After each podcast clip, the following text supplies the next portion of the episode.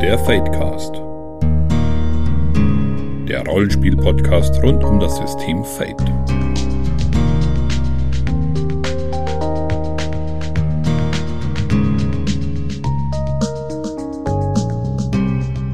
Herzlich willkommen beim Fatecast, Folge 25.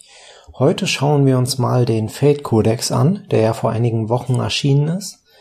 Und ja, wir gucken uns einfach mal an, was uns da drin so gefallen hat, was man vielleicht anders machen kann. Einfach so einen, einen kleinen Ausschnitt, weil wir nicht wollen, dass diese Veröffentlichung so ganz untergeht. Und wenn ich wir sage, dann meine ich einmal den Alex. Servus. Einmal die Friederike.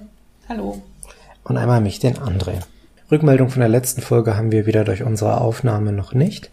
Also gehen wir mal direkt zu den Medien über. Alex hat direkt was kurzes, fröhliches. Genau.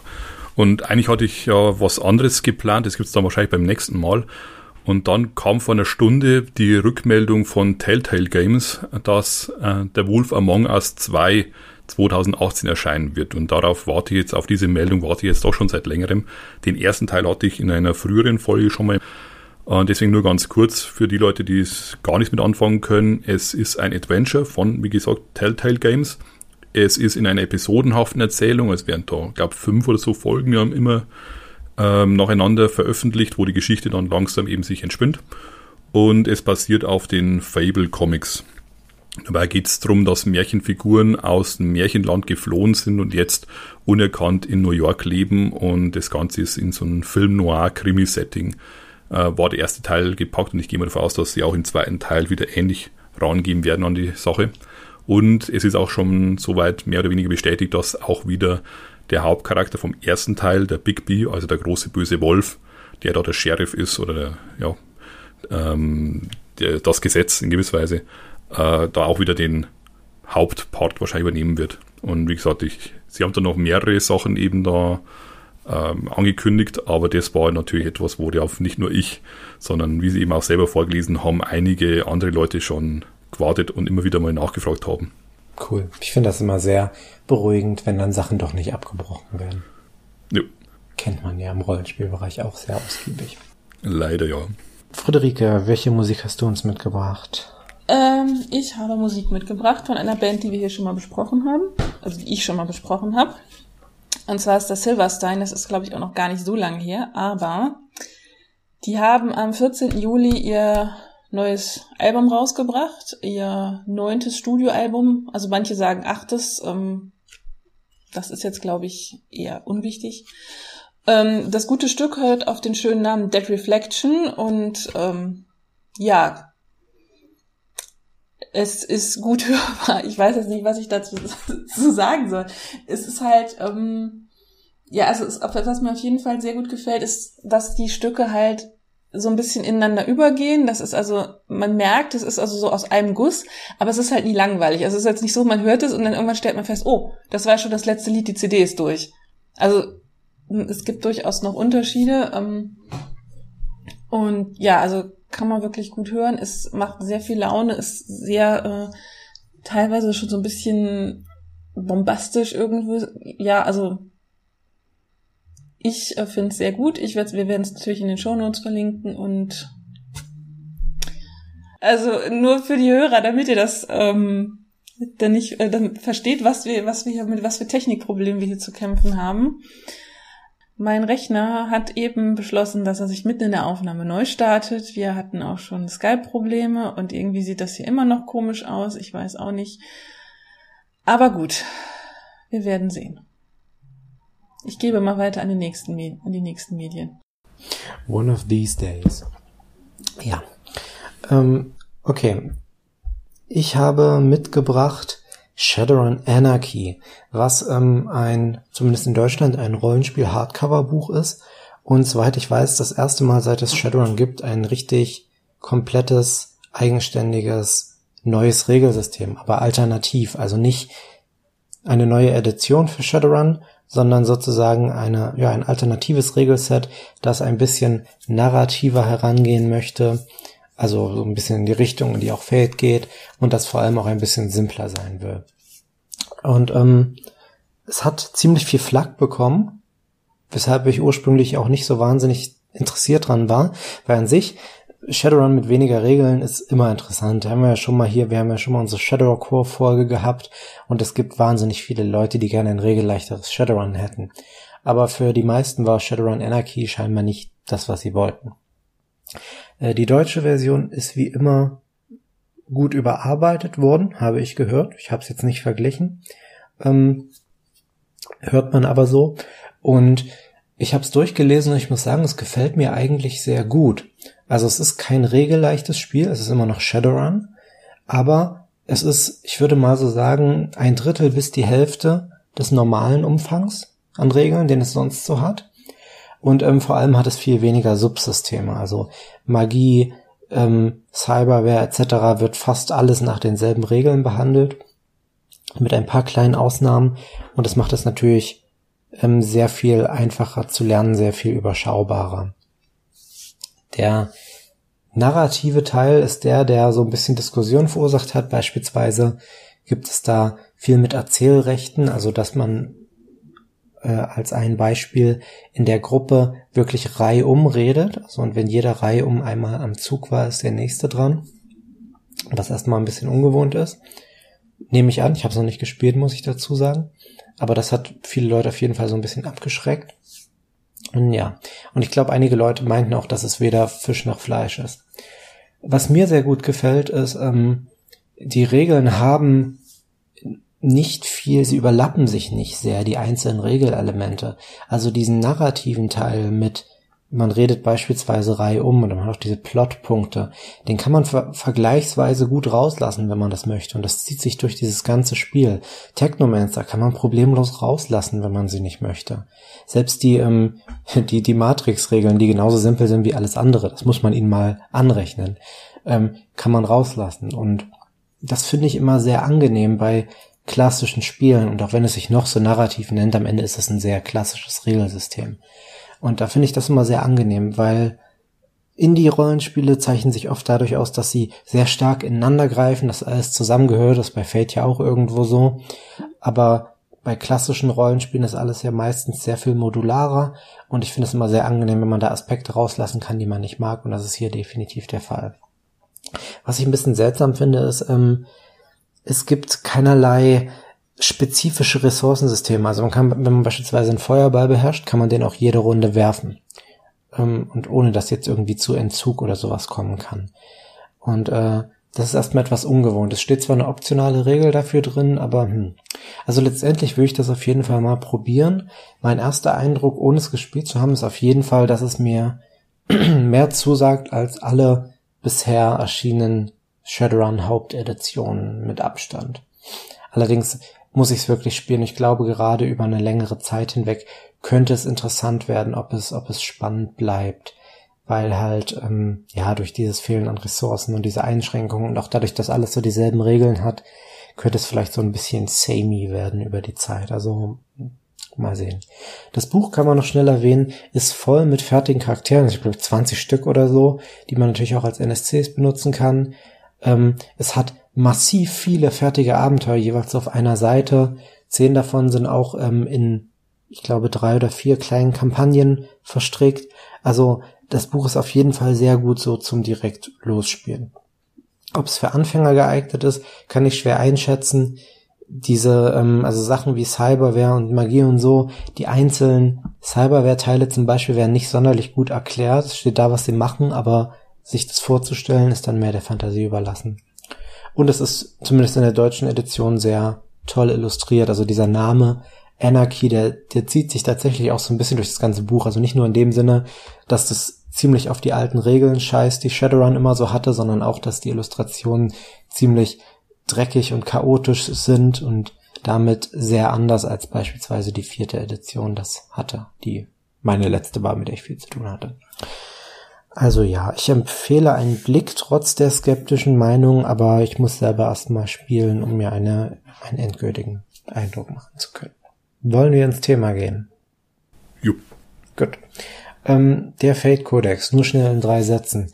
Ähm, der Fate Codex im Original ist eine, ja, eine amerikanische Zeitschrift für Fate. Und da ist alles Mögliche drinne. Von Kurzgeschichten über Regeln bis zu äh, kleinen Mini-Settings und Quick-Starts, ähm, Charaktere, alles Mögliche.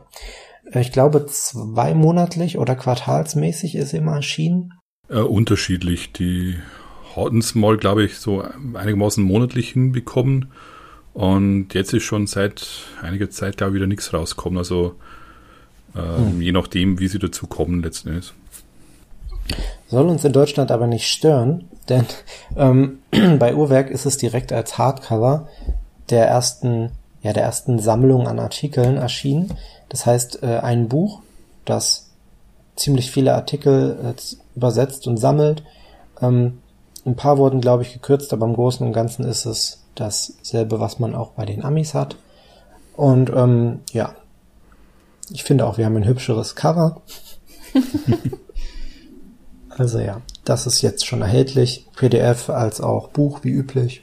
Und ja, ich finde es empfehlenswert. Es ist halt, es ist eine Anthologie, muss man dazu sagen. Ne? Wie Anthologien das so an sich haben. Es sind Sachen drin, mit denen man nichts anfangen kann. Es sind Sachen drin, die man entgeil findet und alles dazwischen. Das ist ja eigentlich normal. Wie war, ich kann ja mal so kurz fragen, bevor wir also was wir heute eigentlich machen wollen, wir wollen, wir haben uns jeder so zwei Artikel rausgesucht, die wir euch kurz vorstellen wollen, ein bisschen drüber reden wollen. Aber ich kann ja davor kurz mal fragen, was ist so eure Erfahrung, euer Eindruck vom Fate Codex? Friederike, wie sieht's bei dir aus? Bunt. oh ja. Nee, also ich meine, es ist halt von aus allem was dabei, ne? Ich meine, und ähm, was halt nochmal zusätzlich dazu kommt, es sind halt mehrere Autoren, also das merkt man auch an, an den an ja. an den Stilen und die haben natürlich verschiedene Ansichten und das finde ich halt ganz spannend, weil ähm, es ist halt nicht einer, der sich gedacht hat, okay, ich oder zwei, die sich gedacht haben, wir schreiben jetzt mal was äh, über Fate-Punkte, ein Abenteuer und ähm, wie man jetzt das und das spielt, sondern halt wirklich ganz viele verschiedene Leute, die halt alle was dazu beigetragen haben. Ja, es geht doch tatsächlich so weit. Ähm, manche Artikel, ich will nicht sagen, sie widersprechen sich, aber man sieht, dass verschiedene Leute unterschiedlich an Fate rangehen, was ich sehr interessant finde. Und manche ergänzen sich auch, obwohl es mit Sicherheit nicht so geplant war. Und ich würde sagen, wir fangen tatsächlich mal mit zweien an, die sich so ein bisschen ergänzen. Und ich würde einmal den Staffelstab an Alex übergeben, der uns erzählt, warum wir denn die ganze Zeit immer nur kämpfen oder eben nicht. genau, also ich habe mir eben den Artikel Warum kämpfen wir ständig rausgesucht, über den ich kurz reden möchte. Einfach Seite 113? Weil, Kurze genau. Erwähnung genau. für die, die irgendwie mitlesen wollen, Seite 113 im Deutschen. Jetzt so ein Bimmeln, jetzt umblättern. Ding. Also mir hat einfach das Thema an sich schon sehr gut gefallen, weil ich einer bin, dem es schon ziemlich auf den Keks geht, wenn die Leute kaum, dass sie auf die erste Hürde treffen, sagen, ich ziehe mein Schwert, ich ziehe meine Pistole. Im Idealfall bedrohen sie den Gegner noch oder den anderen. Nee, muss nicht mal ein Gegner sein, sondern den NSC. Und im schlimmsten Fall hauen sie ihn einfach um und gehen weiter. Und ja, Kampf ist nun mal eine leichte Methode, Probleme zu lösen, aber eben auch um Spannung zu erzeugen, wenn man jetzt aus der Sicht des Spielleiters äh, oder der Spielleitung rangeht. Und da nimmt eben dieser Artikel mal ein bisschen dieses Thema zur Brust und fragt mal, gibt es nicht andere Möglichkeiten, Spannung zu erzeugen? stellt da eben zwei Hauptfragen auf. Zum ersten, was sind unsere neuen Kernkonflikte, wenn wir eben Kampf rausnehmen oder Gewalt rausnehmen? Als zweite große Frage, warum gibt es keine Gewalt in dieser Welt oder in diesem Setting? Ich wollte schnell einwerfen, ich fand auch sehr interessant, dass sie so direkt auf die Setting-Ebene gegangen sind. Ich hätte da gar nicht so dran gedacht, weil mein Gedanke gewesen wäre, ja, das ist dann einfach der Fokus des Spiels. Aber er hat natürlich recht, es ist besonders für Settings interessant, ähm, für Genres auch, in denen es einfach nicht sonderlich zu relevanter Gewalt kommt. Also, genau. Und eben weil ich ja bei Fate sehr oft, sofern jetzt nicht wirklich ein bereits bestehendes Setting eben mir nehme und das spielen möchte, und da hat man ja dann schon letzten Endes den Umgang mit Gewalt oder mit Kampf, sondern eben ein eigenes Setting aufmache, dann ähm, kann man sich diese Frage gleich mitstellen. Und da gibt er auch wirklich gleich eine Mechanik an die Hand, die in meinen Augen sich sehr gut für ähm, diese Welterstellung, wie sie in Fate Core enthalten ist. Jeder bekommt dann eine Karteikarte und da wird als erstes mal draufgeschrieben, was jeder Spieler für sich als andere Konfliktform spannend finden würde. Das können Sachen sein wie Verfolgungsjagden oder zwischenmenschliche Dramen, Ermittlungen oder was ganz was anderes dann eben noch einen Gegenspieler, der diesen Konflikt dann eben auf der anderen Seite repräsentiert Und als drittes noch, was sind die Folgen, wenn ich bei diesem Konflikt, bei diesem großen Konflikt, der da irgendwo steht, scheitere? Was ist der Einsatz, um den es geht? Und das fand ich einfach sehr schön, dass es wirklich gleich in den Anfangsprozess mit aufgenommen werden kann und nicht eigen für sich stehen muss. Und dadurch entsteht dann durch mehrere Spieler ein Ideenpool, der auch gleich zeigt, äh, was finden die Leute interessant, wo wären sie dabei und würden da nicht bloß einfach draufhauen wollen, sondern wo kann es ähm, den Kampf ersetzen. Und dann wird eben in der Gruppe einer von diesen Konflikten als Hauptkonflikt ausgewählt und ein oder zwei können da auch noch mit empfohlen, vielleicht noch mit ranking werden oder mit verbunden werden und der Rest kann als Ideenpool weiter bestehen. Falls mal einer von den Konflikten gelöst ist, kann ja was noch anderes nachrutschen. Ja, es ist ja vor allem auch ähm, die, also was ich auch nett finde, was so ein automatischer Effekt ist, wenn man das am Anfang klärt, dann ist auch wirklich klar, wie das gehandhabt wird, weil wenn man, wenn man ein Spiel ohne Gewalt macht, wird es meiner Erfahrung nach irgendwann zu einer Situation kommen, wo sich alle am Tisch denken, hm, eigentlich wäre es einfacher, ihm jetzt ins Gesicht zu hauen. genau. ja. Und, und wenn man das halt einmal geklärt hat, dann ist halt klar, wie man damit umgeht in einem gewissen Sinne. Genau, also erstmal, was wollen die Leute wirklich da eben auch spielen letztendlich? Was soll der Ton vom Ganzen sein? Und eben diese Frage, warum, was hindert mich daran, ihm eben eine reinzuhauen? Das ist dann eben die zweite Frage, die gestellt wird.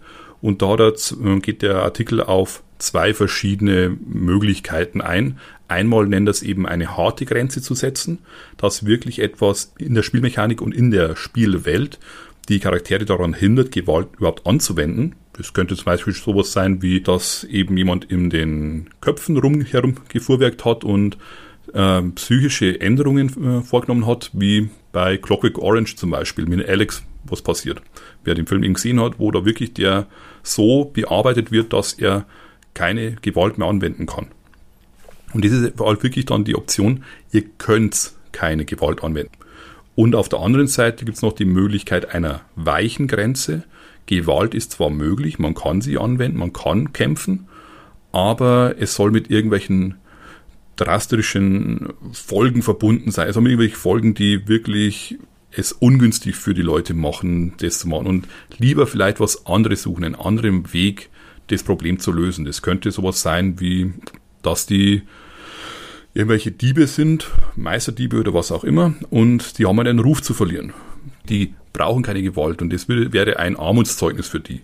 Oder sie haben einen Ruf zu verlieren als Politiker oder als Leute, die in der Öffentlichkeit stehen. Und das ist einfach dann, sie haben die Option, sollen sich aber gut überlegen, ob sie sie tatsächlich wahrnehmen, einfach weil es Folgen hat. Und das ist etwas, was ich sehr interessant fand. Das hat es eben in den meisten Spielen und den meisten Settings, wie ich sie kenne, eigentlich nicht. Da kann es wirklich der Mörderhobo sein, der durch die Lande zieht und einfach jeden umhaut, der ihm im Weg steht. Und es wird keine Folgen für den haben. Hier eben schon. Ja, es gibt auch manchmal diese, diese, ähm, wie sagt man, diese ludonarrative Dissonanz. Ich muss wieder an Shadowrun denken, wo ja auch immer gesagt wird, wenn der erste Schuss fällt, ist der Run schon fehlgeschlagen. und dann denkt man sich aber, ja, das wäre aber ein ziemlich langsamer Run, wenn alles so läuft, wie es geplant ist. Also, ja, das wollen wir nicht. Ja. Und vor allem, wenn ich eben ein System habe, wo es sich so stark auf äh, Waffenregeln konzentriert und dergleichen. Das wäre dann etwas seltsam, wenn da dann kein einziger Schuss fallen würde die ganze Zeit. Ja. Ich habe gerade 45 Minuten damit verbracht, mir mein, mein Maschinengewehr auszusuchen und zu verstehen, wie, was die sieben Werte dahinter bedeuten. Jetzt möchte ich es bitte auch binnen, äh, verwenden. Genau. Ich glaube, ich kann mich auch an keine Shadowrun-Runde erinnern, wo wir nicht irgendwie, also kein Rand, ich meine, Runden geht es da schon öfter, aber wo wir nicht irgendwann doch von irgendwelchen Waffen oder zumindest Kampfzaubern Gebrauch gemacht hätten. Ich hatte tatsächlich mal so eine, die so wirklich ultimativ so gelaufen ist, wie es geplant war und es war so langweilig. Also ich, ich stelle mir das schon spannend vor, wenn das wirklich funktioniert wie so ein, wie so ein, wie so ein Heist aller äh, Oceans 11, aber ähm, das muss man halt auch schon richtig, richtig gut durchplanen und ich kann mir nicht vorstellen, dass das funktioniert. Ja, und wenn es dann durchgeplant ist, dann sollte man nicht mehr allzu lang das durchspielen, denke ich mal, weil man kennt ja dann, was passieren sollte. wenn ich das dann sozusagen nochmal in lang dann ausspiele, alles, dann kann ich mir vorstellen, dass es langweilig wird. Ja. Als nächstes ist natürlich dann die Frage, wenn ich Gewalt oder Kampf rausnehme aus dem Spiel, brauche ich dann überhaupt noch die Fertigkeiten wie äh, Schießen und Nahkampf. Die kann ich vor allem in einem Spiel mit einer harten Grenze eigentlich rausnehmen habe ich natürlich dann das Problem, was hier dann geschildert wird, dass ich mit Provozieren die einzige Fertigkeit habe, die noch dann, mit der ich angreifen kann. Ungünstig. Deswegen wird empfohlen, Leute, schaut euch eure Konflikte an, die ihr habt. Vielleicht könnt ihr dann entweder bereits bestehende Fertigkeiten mit der Möglichkeit, damit Angriffe auszuführen, äh, versehen, oder ihr gebt einfach noch, splittet Fertigkeiten auf oder nehmt neue rein. Als Beispiel eben, wenn ich wieder diese Einbrecher habe, vielleicht kann ich machen, dass man mit Charisma zum Beispiel Wachen angreifen kann, in Anführungszeichen, dass ich die halt leicht überzeugen kann davon. Damit einfach wirklich wieder anhand von dem Setting arbeitend neue Möglichkeiten aufmache. Ich finde, ich finde auch interessant, dass sie praktisch wirklich an allen Ecken und Enden so spezifische Regelideen mit dazugepackt haben. Also finde ich gut, dass nicht nur so, nicht nur diese philosophische, diese spielphilosophische Betrachtung ist, sondern dass du auch was Handfestes dabei hast. Und letztendlich nur kurz den Rest einfach, dann geht es auch noch darum, dass man eben Stress und Konsequenzen vielleicht noch eben sich anschauen kann, wie man die ändert. Und da nur auf einen Punkt schnell, weil der mir einfach sehr gut gefallen hat. Ähm, ohne jetzt, wo auch drauf eingegangen wird, dass man vielleicht was streicht oder dergleichen, sondern einfach allein Sachen umzubenennen, finde ich eine sehr interessante Idee, dass ich einfach eine drastischere und dreckigere Sprache wähl, um einfach den Leuten klarzumachen, was du da machst. Wenn du jemanden schlägst, dann ist es nichts Heroisches, dann ist es nichts Tolles in diesem Setting, sondern du hast ihn nicht einfach ohnmächtig geschlagen, sondern indem du ihn ohnmächtig geschlagen hast, hast du ihm eine Platzwunde ver, äh, verpasst und dementsprechend hat der die Konsequenz überall Blut. Also hast wirklich die Charaktere wirklich mit den, weniger mit dem, was sie jetzt da angestellt haben, sondern mit dem Resultat für sie auch sozusagen leben, oder was das Leben ist, aber dass es einfach für sie klar wird. Und das fand ich auch eine sehr schöne Herangehensweise für eben ein Spiel, was sehr stark aufs Erzählen geht. Und am Schluss nochmals, dass man sich einfach Gedanken zu einer spannenden Schlussszene machen sollte, äh, dass man, weil halt einfach jeder, äh, jedes Abenteuer oder fast jedes Abenteuer auf einen großen Bosskampf hinausläuft, hier einfach macht euch Gedanken dazu, was wird ähm, sozusagen diesen, was, was, was ist der Ersatz dafür? Wie könnt ihr da noch Spannung am Schluss erzeugen, anstatt dass ihr gegen den großen Drachen oder gegen, keine Ahnung, den großen Magier hier kämpft? Was ist da der Ersatz dafür? Okay. Ich finde den Artikel tatsächlich auch sehr, mm, sehr grundlegend, was sehr nützliches, was auch beispielsweise im Toolkit gut aufgehoben wäre. Ähm, und den, den ich habe jetzt, den Artikel als nächsten, der passt da auch in gewissem Sinne dazu. Nämlich geht es um eine neue Aktion, Entdecken in Fate Core auf Seite 230 im deutschen Buch. Ähm, warum er dazu passt, also ich erstmal kurz in einem Satz, er fügt wirklich eine neue Aktion hinzu, zu den vier Aktionen Angreifen, Verteidigen, Überwinden und Vorteil schaffen, nämlich die Aktion Entdecken. Was das macht, werde ich ähm, gleich erklären, weil das ist das Interessante, aber ich kann es schon mal ergänzen ähm, als ja als Möglichkeit, um die Aktion ein bisschen zu reduzieren, schlägt er nämlich vor, man könnte auch auf die Angreifen-Aktion verzichten ähm, und stattdessen mit Überwinden angreifen, also sozusagen Gegner überwinden. Und das ist eine Sache, die ich auch tatsächlich in Spielen, die Spiele in Fate spielen, auch oft schon benutze. Also gerade wenn man einfachere oder kleine Kämpfe hat, ähm, dann kann man durchaus auch einfach mal eine Überwindenprobe machen mit Kämpfen, um den Gegner zu besiegen. Und ähm, ja, und in äh, Alex Artikel ist ja auch diese Empfehlung drin, wenn man beispielsweise die Stressleisten weglässt, dann könnte man dann auch so eine Überwindenaktion mit einer Konsequenz abfangen. Also da gibt's viele Möglichkeiten. Genau, also das ergänzt sich so auch immer sehr schön, finde ich weil man so viele verschiedene Möglichkeiten hat, das zu lösen. Okay, neue Aktion. Ähm, der Artikel ist, finde ich, ähm, als ich ihn das erste Mal gelesen habe, dachte ich mir, hm, okay. Äh, erst so beim zweiten Mal habe ich verstanden, was er eigentlich will, weil er er verkauft sich ein bisschen schlecht, weil er sagt ja, er macht eine neue Aktion. Was er aber eigentlich macht, ist eine total interessante Sache. Er nimmt nämlich die Aktion Vorteil erschaffen und teilt die in zwei Aktionen auf. Nämlich einmal Vorteil erschaffen und einmal entdecken. Und das ist eine Sache, die in Fate Core eigentlich auch schon drin ist, denn man kann Vorteil erschaffen, benutzen, um entweder einen Aspekt zu entdecken oder auch um einen Fakt zu entdecken.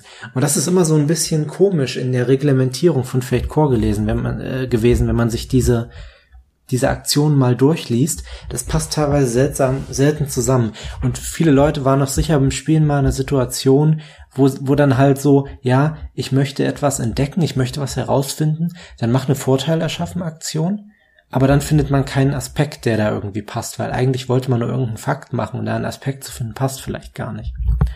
Und ähm, was er hier vorschlägt, also Mark Diaz Truman ist es, ähm, der also auch ein bisschen Ahnung von Fate hat, ist, dass man wirklich eine Aktion entdecken hat, die diesen Teil übernimmt. Das heißt also einfach, um Fakten zu entdecken, benutzt man immer diese Aktion. Da kann man nicht mehr Vorteil erschaffen benutzen. Vorteil erschaffen dagegen ist immer da, um sich auf etwas vorzubereiten, also um wirklich einen Aspekt zu erschaffen.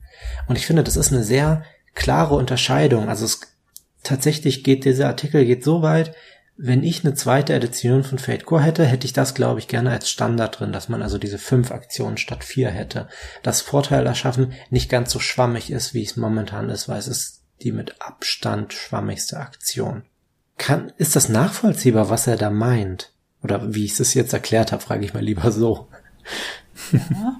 Okay, weil ich, ich war mir nicht ganz sicher, weil wie gesagt, ich, ähm, ich war beim Lesen, dachte ich erst, hä, das kann man doch schon mit Vorteil erschaffen machen. Warum macht er da jetzt eine neue Aktion für? Warum sollte ich nicht lieber einen Vorteil erschaffen? Aber es ist halt wirklich so ein Ersatz. Also er hat Vorteil erschaffen praktisch in zwei Aktionen aufgeteilt. Und das ist, finde ich, viel zugänglicher als diese eine sehr breite Aktion. Ich finde Vorteil erschaffen gar nicht so schlecht als Aktion, nur ähm, ich habe halt festgestellt, gerade ähm, Leuten, die halt noch kein Fate gespielt haben und die von vielleicht eher klassischen Rollenspielen kommen, die haben mit dem Vorteil erschaffen ein bisschen Problem, was sie da jetzt genau eigentlich machen können. Das ist ja schon recht mächtig eigentlich, ne? dass du sagst, okay, ich versuche ja. jetzt einen Aspekt zu erschaffen, den der Rest bei einer Gruppe kostenlos oder später halt im Feldpunkteinsatz nutzen kann. Ich habe das halt neulich erlebt, dass ähm, dem ein Spieler gar nicht genau klar war, was er da eigentlich, also was er da für die Gruppe tun kann mit und deswegen ist das vielleicht einfacher für Leute, die eben klassischeres Rollenspiel gewohnt sind.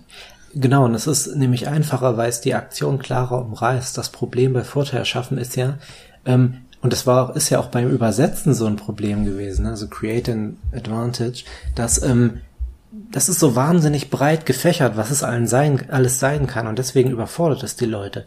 Ich finde es sogar eine Überlegung wert, Vorteil erschaffen in ähm, zwei Aktionen aufzuteilen, nämlich entdecken und vorbereiten, so dass man wirklich deutlicher macht. Vorteil erschaffen ist eine Vorbereitungsaktion in einem gewissen Sinne. Dann ist deutlicher, was damit gemeint ist. Okay, dann gehen wir zu, direkt zum nächsten Artikel. Friederike, was hast du uns mitgebracht? Ja, was völlig anderes. Also ähm, und zwar fand ich das sehr spannend schon in, in, in der Vorbereitung. Ähm, äh, mein Artikel heißt damit Fade-Punkte etwas zählen. Und das ist halt diese Sache, das ist mir halt schon öfter aufgefallen, dass äh, die, diese Währung, die das Spiel am Laufen hält, eben Fade-Punkte, dass viele Spieler die halt für sich behalten. Jetzt gar nicht so sehr, weil, weil sie halt geizig sind oder das den anderen nicht gönnen, sondern weil man halt auch vielleicht gar nicht so richtig weiß, was, was mache ich damit? Und das ist halt auch das, was halt die der ähm, Verfasser des Artikels halt auch schon äh, so ein bisschen bemängelt. Eben sagt er das, also er sieht dann halt mit seinen Runden immer die Spieler mit diesen Pokerchips-Türmchen da sitzen und er sagt, es ist ja auch im Sinne des menschlichen, also des, des Menschen, dass man was sammelt, dass man halt Dinge für sich behält und, und das ist natürlich auch schön, dass man sagen kann, oh, guck mal, ich habe so viele Feldpunkte, aber es ist nicht der Sinn des Spieles. Der Sinn des Spieles ist, dass diese Dinge zwischen Spielleiter, Spielleitung und Spieler hin und her gehen. Und ähm, er hat sich das halt nochmal genauer angeguckt, wie das äh, halt gehen kann. Klar, ich meine, die klassischen Beispiele, Spielleitung zu, Spiel, äh, zu Spieler und Spieler zu Spielleitung, eben Spielleitung zu Spieler. Ähm, also er hat das Beispiel eben so eine, so eine äh, Scooby-Doo-Truppe und er sagt halt, äh, sagt dann halt zu den ähm, äh, Spielern, dass ich, also eine Spielerin ist dann, hat den Aspekt, jetzt müssen wir mal gucken, äh, der Ärger findet mich, nicht ich ihn. Und dann sagt er halt hier, ich gebe den Fade-Punkt und du bist jetzt gerade irgendwie auch drauf aus, äh, diese Bücher dir anzugucken, die halt hier in der Bibliothek rumstehen und du guckst gar nicht weiter mit deinen äh, Kollegen, was da jetzt alles passieren könnte. Und die Spielerin in diesem Beispiel sagt dann, ja, aber ich finde jetzt dieses und, dieses und jenes Buch. Und er sagt, das ist so eine Aktion, auf die ist er gar nicht gekommen. Und durch, dadurch, dass er aber die, ihr diesen Fade-Punkt gegeben hat, kommt nochmal ein neuer äh, Aspekt ins Spiel. Also was weiß ich, sie sagt dann, äh, bestimmtes, bestimmtes Buch, was halt wieder für die Gruppe von Vorteil sein kann. Und da hat er gar nicht drüber nachgedacht, dass das da sein könnte, aber sie hat wieder, hat eine Idee ins Spiel gebracht, die er weiter nutzen kann. Und mhm. so können die Feldpunkte eben halt auch das Spiel bestimmen und das Spiel vorantreiben und äh, man muss sich gar nicht so viel Gedanken machen. Das, also das fand ich schon mal ein interessanter Gedanke. So, das zweite, klar, Spieler zur Spielleitung, irgendwie, ähm, ja, das, das klassische Fakten erschaffen ist natürlich dann andersrum auch wieder so, äh, dass man halt sagen kann, okay, äh, ich gebe jetzt den Feldpunkt aus, weil diese Sache da jetzt ist. Oder ich gebe jetzt den Feldpunkt aus und äh, die Person XY weiß das oder sowas. Klar, damit hat man auch wieder Dinge ins Spiel gebracht, über die die Spielleitung vielleicht gar nicht nachgedacht hat, die aber halt das Spiel weiter am Laufen halten und ähm, dadurch eben wieder neue Impulse geben oder andere Impulse geben. Und das ist ja das Wichtige, dass das, das was Fate halt auch so äh, ähm, ja so dynamisch macht, dass man halt sagen kann, dass es, dass es nicht diese vorgegebene Spielwelt gibt, sondern dass man sagen kann, hey, ich kaufe jetzt einen Fakt, da ist was, das, das möchte ich jetzt da drin haben. Oder halt, dass man eben sagt, was weiß ich, ähm, ja, äh, klassisch, ne, dass, äh, ja, ich habe jetzt hier einen Würfelwurf gemacht, der war aber nicht gut genug, aber mein Charakter ist doch, kann doch das und das äh, kann besonders gut springen oder besonders schnell laufen oder besonders gut im Dunkeln sehen. Deswegen gebe ich jetzt diesen Feldpunkt aus, um nochmal plus zwei zu bekommen. Ich finde auch die, ähm, die Feldpunkt-Ökonomie ist auch etwas, ja, so, so ein bisschen was schwer durchschaubares in Fate. Es steht zwar einiges dazu drin, aber gut, einmal haben wir ja schon öfter mal gesagt, in Fate kann man gut mal was überlesen und zum anderen, wie du sagst, es geht so ein bisschen gegen die Intuition, die man vielleicht sogar aus anderen Rollenspielen hat. Was ich mal mache auch, was mir auch immer sehr hilft, ich erinnere die Spiele dran, die Spieler dran, jeden Fate-Punkt, den ihr am Ende des, der Spielsitzung noch habt, ist ein Feldpunkt weniger, den ihr in der nächsten Spielsitzung neu dazu kriegt. Ja, weil ähm, man kriegt ja immer nur bis zur Erholungsrate. Und das, das hilft dann meistens schon, den Spielern klar zu machen, es bringt nichts, die Dinger zu bunkern. Also, mhm. ja. Ja, und das, das dritte, das fand ich dann halt den Punkt, den ich, den, also den ich persönlich sehr spannend fand, war nämlich Spieler zu Spieler. Und jetzt gar nicht so sehr, also da habe ich auch zum, am Anfang gestutzt, dachte so, ha, ist das so so so so Fanmail-mäßig oder sowas, was weiß ich, dass ich sage, ey, deine Aktion fand ich total super, ich gebe dir jetzt einen Feldpunkt. Nee, und zwar ist das halt, also es ist von der Formulierung her ein bisschen, bisschen unglücklich, aber es musste halt wahrscheinlich zu den, also zu den anderen Überschriften passen. Und zwar geht es darum, dass man halt seine Feldpunkte für jemanden ausgibt, eben einen Fakt schafft und ähm, zum Beispiel, wenn es in dem Beispiel eben das, was ich äh, die Charaktere müssen halt irgendwie über ein Hindernis überwinden und ein Spieler sagt dann halt, hey Spielleiter, da ist doch ein Kronleuchter. Jetzt, ich gebe dir den Feldpunkt dafür, damit kann jetzt Charakter XY eben sich mit seiner Fertigkeit Athletik an diesen Kronleuchter schwingen, dann über dieses Hindernis und uns alle, allen helfen. Und das finde ich ist, glaube ich, das Wichtigste und das, worüber viele Gruppen gar nicht so nachdenken. Also, dass man diese Fakten halt erschafft, äh, klar zur Spielleitung hin, aber dass man diese Fakten ja dann eigentlich auch für den Rest der Gruppe erschafft. Hm. Und dass man halt sagt, ey, manchmal, was kannst du noch mal? Ach, du bist ja jetzt hier der äh, Schnelle oder du bist derjenige, der gut schießen kann, also versuche ich jetzt für dich, für deinen Charakter explizit diesen Fakt zu erschaffen, indem ich halt den Feldpunkt an die Spielleitung gebe und sage, so ist das jetzt. Und das können wir jetzt äh, dann tun. Ja. Ähm, dann würde ich sagen, begeben wir uns jetzt mal auf die Setting-Seite und Alex erzählt uns was über Geister. ich überlege gerade, wie sie es übersetzt hatten, ja. Genau, Geister.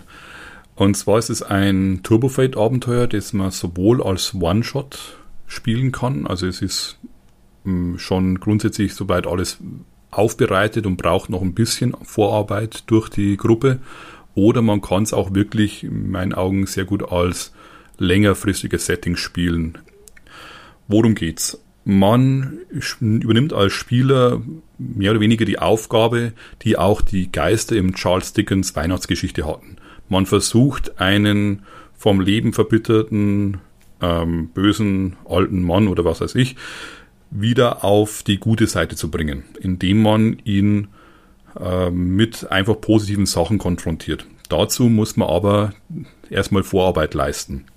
Das heißt, die Spielercharaktere, die sind eben jeweils ein Geist, was ein Akronym für Gutherzigkeit erweckende Identitätsstabilisierungstechniker ist. In, da hier ein kurzer Shoutout und danke an meinen Bruder, der mir da geholfen hat. und die reisen dann in den Geist von diesem Klienten, den sie da haben und für diese eine Nacht wird dieser, dieser Geist von ihm und die ganze Verstand, seine ganzen Gefühle werden zu einem Ort mit Personen, die da bevölkern und das Ganze mit Leben ein, äh, eben einhauen. Und in dieser Stadt, in diesem Ort, wo man sich dann eben aufhält, das kann alles möglich sein. In dem Setting selber ist es eben eine normale Stadt. Es kann aber genauso gut irgendwie eine Fantasy-Welt, mhm. irgendein anderer Planet oder sonst was sein. Ähm, versuchen jetzt die Spieler einfach erstmal rauszufinden, wo genau sind bei dem Charakter die Probleme, wo sind die einzelnen Gefühle und Erinnerungen an Personen, die einfach ihn zu dem getrieben haben und zu dem gemacht haben, was er jetzt ist und weshalb sie ja da sind, ihn zu ändern. Und wenn sie das herausgefunden haben, versuchen sie das eben durch, indem sie negative Aspekte eben versuchen aufzuheben oder positive zu erschaffen, ihn oder ihn zu unterstützen, das Gute wieder im Leben zu sehen. Und auch jedes, jeder Klient hat in sich drin dann drei eben große Probleme, so, sogenannte Hirngespinste, die sind sozusagen die jeweiligen drei ja, Bosse, die da in, zu, ähm, in dieser Welt sich aufhalten. Und gegen die kann man natürlich auch vorgehen und versuchen, die irgendwie zu besiegen wenn man es geschafft hat, je mehr es man eben geschafft hat, ihn zum Polteam zu bewegen, desto leichter wird es am Ende, wo dann die Geister sich an seinem Bett eben versammeln, er erwacht und sie ihm dann mit drei Argumenten, natürlich immer schön die drei, äh, mit den drei Argumenten versuchen, ihm dazu zu bewegen, sein Leben zu ändern. Und je mehr sie in seinem Geist eben auch da Vorarbeit geleistet haben, desto leichter wird dann einfach auch diese Aufgabe ihnen am Schluss eben mindestens zwei Argumente müssen dann eben sie, äh, erfolgreich sein, davon zu überzeugen. Und wie gesagt, am Anfang vom Spiel, bei dem Abenteuer gibt es schon ungefähr zwei Drittel vom Abenteuer ist schon fertig und das letzte Drittel mit Beziehungsgeflechten von den Erinnerungen von den Personen, die ihn eben beeinflusst haben, von diesem Klienten, das wird dann in der Gruppe noch erschaffen oder entwickelt sich dann während des Spiels noch. Und das fand ich schon sehr interessant. Also die, jetzt da auf diese Dynamik und auf die ganzen Regeln einzugehen, wäre etwas ähm, zu viel. Wer sich interessiert, kann ich wirklich empfehlen, mal reinzuschauen. Ich fand die Idee an sich schon so gut. Und auch diese Herangehensweise, wie man da dieses Beziehungsgeflecht erstellt und auch ein bisschen Küchentischpsychologie sozusagen reinbringen kann, wie da welche Probleme der haben könnte und wie diese einzelnen Erinnerungen miteinander streiten könnten. Das fand ich schon sehr interessante Herangehensweise. Ja, ich finde sowas auch immer mega sympathisch, weil sehr viele gute Geschichten auf, auf dieser Grundlage aufbauen und da kann man einfach viel mitmachen. Genau, und wie gesagt, man kann ja dann eben, ähm, deswegen meinte ich vor, dass man eben daraus auch ein größeres oder längere äh, Spiel draus machen kann. Die Charaktere können dann natürlich auch noch neue Klienten dann eben haben und die besuchen. Und es wird dann auch hinten ähm, im Abenteuer werden noch ein paar Ideen mitgeliefert, was sozusagen noch an anderen Problemen oder anderen Sachen auftauchen könnten, die diese ganze Welt dann noch ein bisschen von einer anderen Seite beleuchten oder eben Probleme von anderer Seite dann ins Spiel reinbringen, um das Ganze noch ein bisschen mehr Tiefe zu verleihen. Klingt gut. Okay, ähm, Friederike, was ist dein zweites? Mein zweiter Artikel ist äh, Beziehung mit Einfluss. Und zwar, ähm, Ach ja. war, ähm, wir hatten ja vor einiger Zeit mal äh, hier ein Fatestorming zu Doctor Who gemacht und hatten uns gefragt, was machen wir denn, äh, wie ist das denn der Doktor als Spielercharakter oder als Nichtspielercharakter?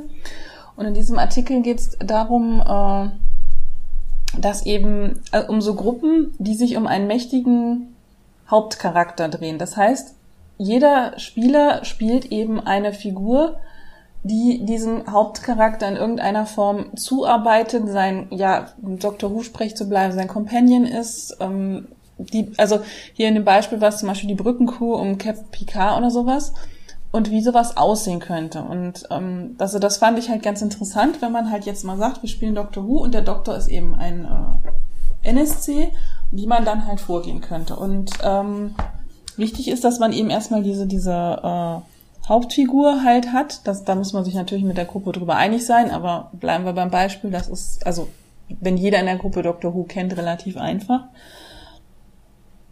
Und ähm, klar, wenn man jetzt irgendwie einen Hauptcharakter nimmt, der irgendwie neu erschaffen wird, dann soll man natürlich auch den zusammen erschaffen, also mit Fragen, wie heißt der, wo ist er aufgewachsen, was zeichnet ihn denn aus als äh, diese Hauptfigur? Also hier ist es zum Beispiel eine mächtige Anführerin.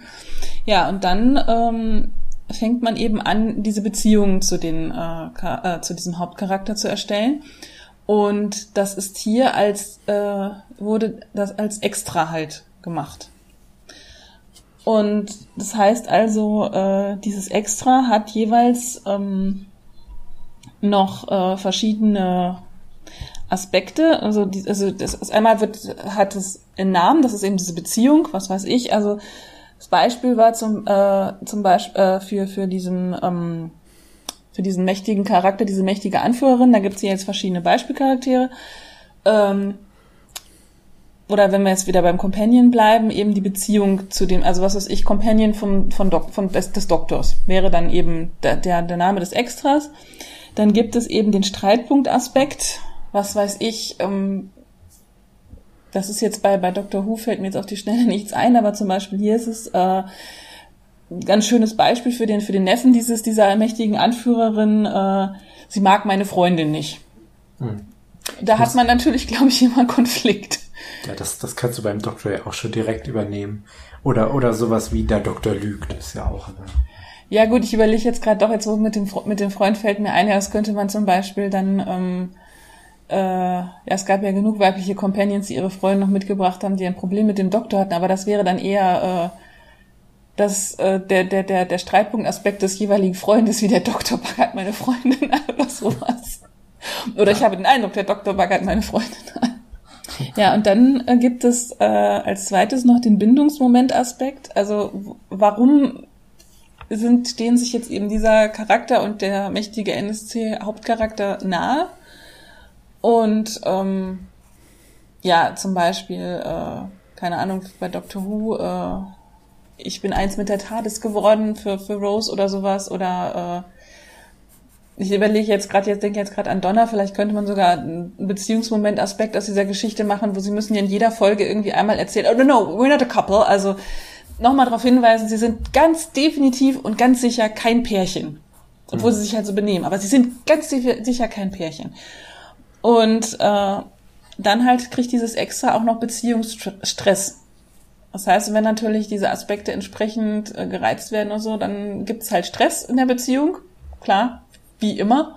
Und ähm, dieses, und was, was ich halt auch schön fand, dieses Extra kann sich dann natürlich auch entwickeln. Das heißt, man kann also noch mehr Aspekte dazu packen oder ähm, die, die können sich dann auch ändern, die Streitpunktaspekte. Ich fand das ein bisschen makaber. In dem Beispiel hier war dann eben dieser Streitpunktaspekt mit dem äh, mit dem Neffen war dann halt, dass der dann irgendwann wegfällt, weil äh, die Freundin von Zombies gefressen worden ist. Klar, gibt es keinen Streit mehr wegen der Freundin. Praktisch. Ja. Manche Probleme lösen sich in Luft aus. Genau.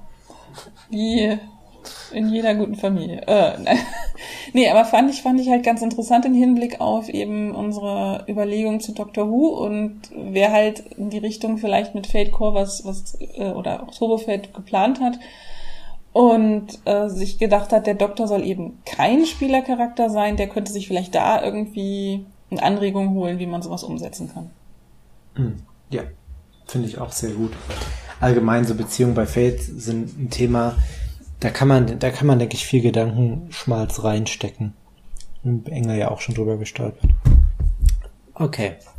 Ähm, und abschließend habe ich noch äh, einen Artikel mit dem wunderschönen Namen Mutierte Feuerhunde zähmen leicht gemacht, den ich noch ein bisschen besser finde als How to Train Your Mutant Fire Dog. Ähm, also ja, sehr schön. Und wie der Name schon sagt, also es geht praktisch darum, um, um dieses ja, Genre oder um, um Medien, in denen der Hauptcharakter einen tierischen oder tierähnlichen Begleiter haben. Also von Drachenzähmen leicht gemacht über Pokémon ähm, bis hin zu, ich hatte mal über Persona geredet, könnte man auch so abbilden. Und ähm, also sicher, gerade auch viele Animes haben das ja gern mal. Und es macht es hier mit Turbo Fate. Und zwar ähm, gibt es, bildet es diese, diese Monster als extra ab, die allem voran einen Aspekt, ein paar Stunts, Stress, Konsequenzen haben und noch Erfahrung. Was das heißt, kann ich gleich noch sagen. Punkt ist auf jeden Fall, sie haben keine eigenen ähm, Methoden, die werden vom Hauptcharakter sozusagen übernommen. Und ja, das hat ein paar interessante Konsequenzen. Also die Monster hier sind sozusagen eher Erweiterung des Hauptcharakters. Und ich dachte mir, das ist für einige dieser Medien sehr gut, für andere ein bisschen unpassend. Und das ist so ein, so ein Gedanke, der sich bei mir durch diesen ganzen Artikel gezogen hat. Also sehr viele gute Gedanken. Ähm, man kann auch an vielen Stellen ansetzen und sozusagen es ein bisschen abändern, aber man muss genau überlegen, welches Medium oder welches Konzept man da umsetzen will. Also keine Ahnung, Drachenzähmen leicht gemacht würde sich hiermit wirklich wunderbar umsetzen lassen, weil die Drachen praktisch nur relevant sind, wenn die Charaktere dabei sind. Also das geht problemlos. Sowas wie Pokémon wird schon ein bisschen schwieriger, wenn man in die Videospielrichtung geht, weil nämlich dass da ein Trainer sechs Pokémon dabei hat, wird mit diesen Regeln hier zu einem totalen ja, Pain in the Ass einfach. Also, dass man, weil man da massiv Stunts und Aspekte und was nicht alles hat, äh, für jedes einzelne Monster. Aber wenn man wie in der Serie vielleicht nur ein oder zwei Pokémon, die wirklich wichtig sind, dann könnte es auch schon wieder klappen. Und ja, Erfahrung kriegen diese Viecher hier, wenn sie in einem Konflikt aufgeben. Ich verstehe den Gedanken dahinter, aber man braucht irgendwie drei Erfahrungspunkte, um eine Stufe aufzusteigen. Und ich dachte mir, wow, so, so lange laufen die meisten Turbo Fate Spiele gar nicht, wie ich wie ich hier aufgeben. Und ich glaube, dreimal in einer Runde aufgeben wäre schon ziemlich häufig. Also, ja. Aber ich mag diesen Artikel sehr gern, nicht weil er perfekt ist, sondern weil er in die verschiedensten Richtungen so ein bisschen meine Gedanken inspiriert hat und halt sehr viele auch handfeste Ideen hat, die man dann aufgreifen und verändern und erweitern kann. Und ich habe mir selber auch schon viele Gedanken darüber gemacht, wie man ähm, dieses Genre oder dieses Konzept so mit Fate angehen würde. Und da gibt es wirklich viele verschiedene Möglichkeiten. Und das hier ist eine, die mir zumindest als Grundlage sehr gut gefällt. Ich finde es lustig, wo du sagst, das Pokémon. Ich glaube, mein erster Gedanke war Digimon. Ich war immer so ein Digimon-Kind, junger Erwachsener, Zuschauer. oh, lass mich überlegen. Ja, das, hm, du könntest tatsächlich schon mindestens jugendlich gewesen sein. ich war schon über 20, als Digimon lief. Ich gebe das offen zu und ich habe das gerne geguckt. Also ich fand Über die, 20. Was? Ja. Über 20, ja. wow. Ich überlege gerade, wie alt ich war. Erheblich jünger auf jeden Fall. Also kurz über 20, aber ich weiß noch, dass ich mich ähm, im Studio mit meinen äh, Kommilitonen immer äh, darüber unterhalten habe und dass die mich halt auch mal so ein bisschen belächelt haben, weil ich mir halt eine Kinderserie angucke.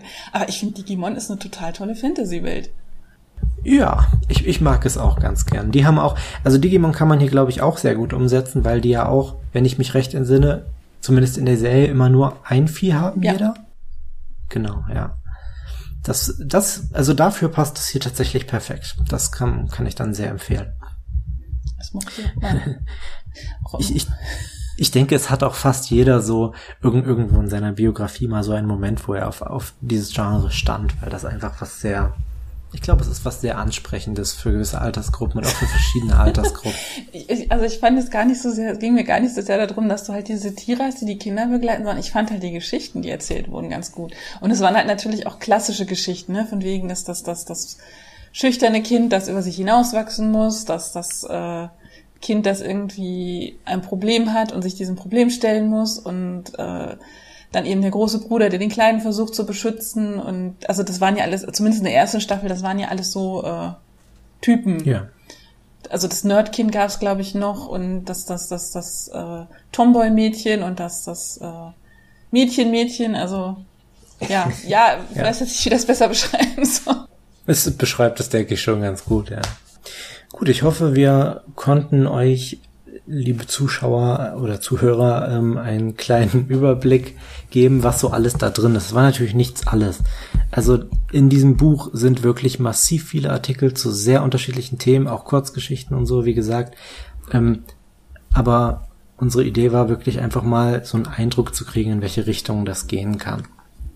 Und ja. Vielleicht nur kurz als Hinweis bei den Kurzgeschichten, was ich auch recht nett finde, ist, dass äh, immer hinten dran meistens noch die Charaktere, die darin vorkommen, als eben Fate-Charaktere abgebildet sind. Also wer jetzt dann da sich davon inspirieren lassen möchte, nicht nur von eben dem Setting, das da präsentiert wird, sondern eben auch nochmal von den Charakteren, der kann da dann, hat einfach dann spielfertige Charaktere zur Hand. Ja. Gut, dass du es auch nochmal erwähnst. Ich hatte nämlich tatsächlich auch, als ich das Magazin das erste Mal auf Englisch gelesen habe, habe ich auch überlegt, was sollen denn die Kurzgeschichten, vor allem wenn sie nicht mal zu so einem Setting im Buch passen.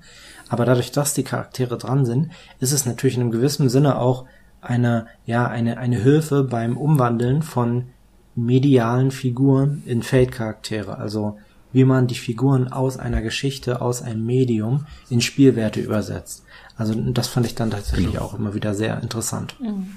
Ja, und die Geschichten, wenn ich es jetzt richtig im Kopf habe, ähm, enden meistens auf in gewisser Weise auf einem Cliffhanger oder eben, dass da die Geschichte erst sich in eine neue Richtung entwickelt. Also wer Interesse daran hätte, sozusagen eigene Ideen für einen One-Shot oder sowas da weiter zu spinnen, der hätte dann da die Möglichkeit von dem Punkt, wo die Charaktere jetzt sind, äh, zu schauen, was entwickelt sich, wie geht die Geschichte aus in Art. Gut, dann würde ich den Feld-Cookie öffnen.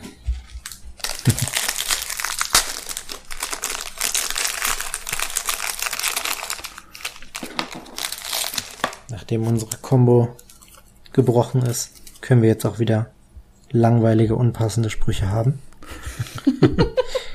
oh, okay. Ich muss das gerade zweimal lesen. Die Macht schafft vielleicht ein imposanteres Image, aber kein größeres Selbst. Oi, oi, oi, oi. Ich, ich, ich möchte einmal das Englische auf der Rückseite vorlesen. Might make, might may create an impressive image, but it makes you no bigger. Ja, hm. genau. Macht etwas mehr Sinn, aber nicht viel. ich, ähm, ich denke, das betretene Schweigen sagt alles aus. ich, da fällt selbst mir nichts zu ein, wie man das irgendwie auf die heutige Folge umbiegen kann oder einen guten Aspekt draus macht. Ja, wenn es beim deutschen Text hätte man über Star Wars sprechen müssen, dann hätte es funktioniert. Ja, Aber das haben wir leider nicht. Tja, vergebene Chance. Nächstes Mal vielleicht. Oder auch nicht. Ich muss den Zettel in einen anderen Cookie reinstopfen und dann ziehen wir ihn wieder raus. Genau, einfach so, als wäre nichts passiert. Ja. Einfach das nächste Mal. Oh, was, was für ein interessanter Zettel. Und er passt auch noch so gut zu dieser Folge.